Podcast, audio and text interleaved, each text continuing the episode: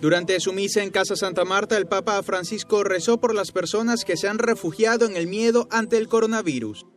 Preghiamo oggi per tanta gente che non riesce a reagire rimane spaventata per questa pandemia.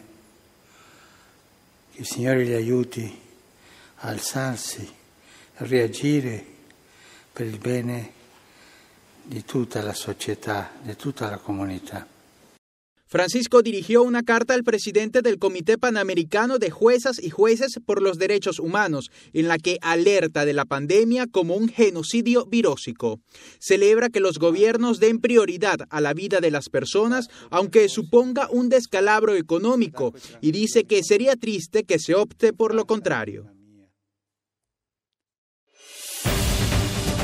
A pesar del coronavirus en Italia, todos los periodistas de Rome Report seguimos trabajando cada día para llevaros la información de última hora a vuestras casas.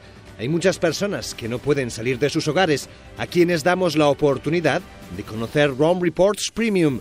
Basta entrar en romereportsespañol.tv para tener un mes gratis de nuestros últimos documentales, noticias y análisis de actualidad Puedes descargarte gratuitamente ahora mismo ROM Reports Premium en tu móvil o en tu televisor y disfrutar desde hoy mismo de todos nuestros contenidos. Comparte esta información con los que más quieres para que ROM Reports Premium pueda llegar a todas las casas.